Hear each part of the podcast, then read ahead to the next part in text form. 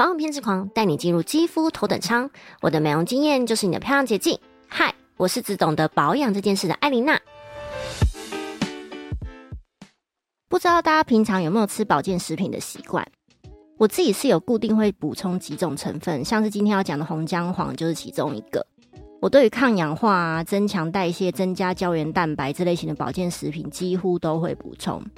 那今天就来聊聊代谢小帮手红姜黄。在开始分享之前，我是一个在医美美容产业有十年经验的，又是一个对保养、预防变老有强烈执念的一个女子。如果你也喜欢各种跟爱漂亮有关的主题，就欢迎追踪。好，姜黄呢，它是在亚洲料理很常出现的一种成分，任何跟咖喱有关的都会有姜黄的存在。而一般我们听到的姜黄跟红姜黄其实是不一样的品种，里面的姜黄素含量也不太一样。一般的姜黄是指春郁金。春天的春，郁金香的郁，金色的金；而红姜黄是指秋郁金，秋天的秋，其他的字都跟刚刚一样。这些姜黄根茎风干晒干后磨成粉，再提炼分离出我们需要的姜黄素。这些姜黄素对我们的肝脏代谢、生理机能都有很好的效果。要特别留意的是，姜黄粉是脂溶性的，不是水溶性，所以千万要在饭后吃，否则它的效果会出不来哦。也建议是在白天早餐完后吃。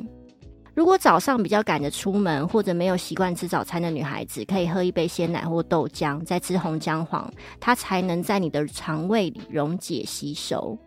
正常吃红姜黄保养，就是早上早餐饭后吃。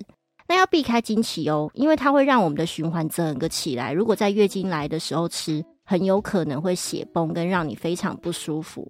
一些时候比较特别的保养，像是如果要喝酒应酬，就可以在喝酒前先吃一点东西后吃姜黄，这样会加速肝脏代谢嘛，也就是代谢酒精的速度会比较快。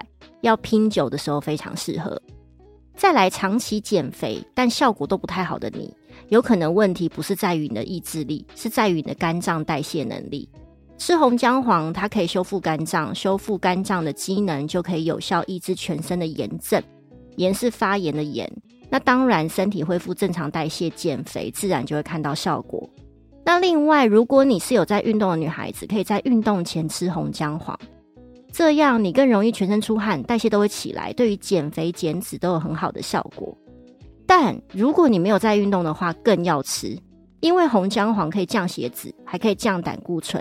就因为没有在运动，所以只能靠饮食控制。如果你都是自己煮，那还好；但如果都是外食居多，很多油脂对我们的人体都非常不好。这时候就可以靠红姜黄来帮忙清除。我自己吃红姜黄，主要就是想增强代谢。因为我虽然自己有在运动，但你知道，有时候工作很忙很累，就会懒嘛。所以我一个月去运动，顶多也就是六到八次，再多几乎不太可能。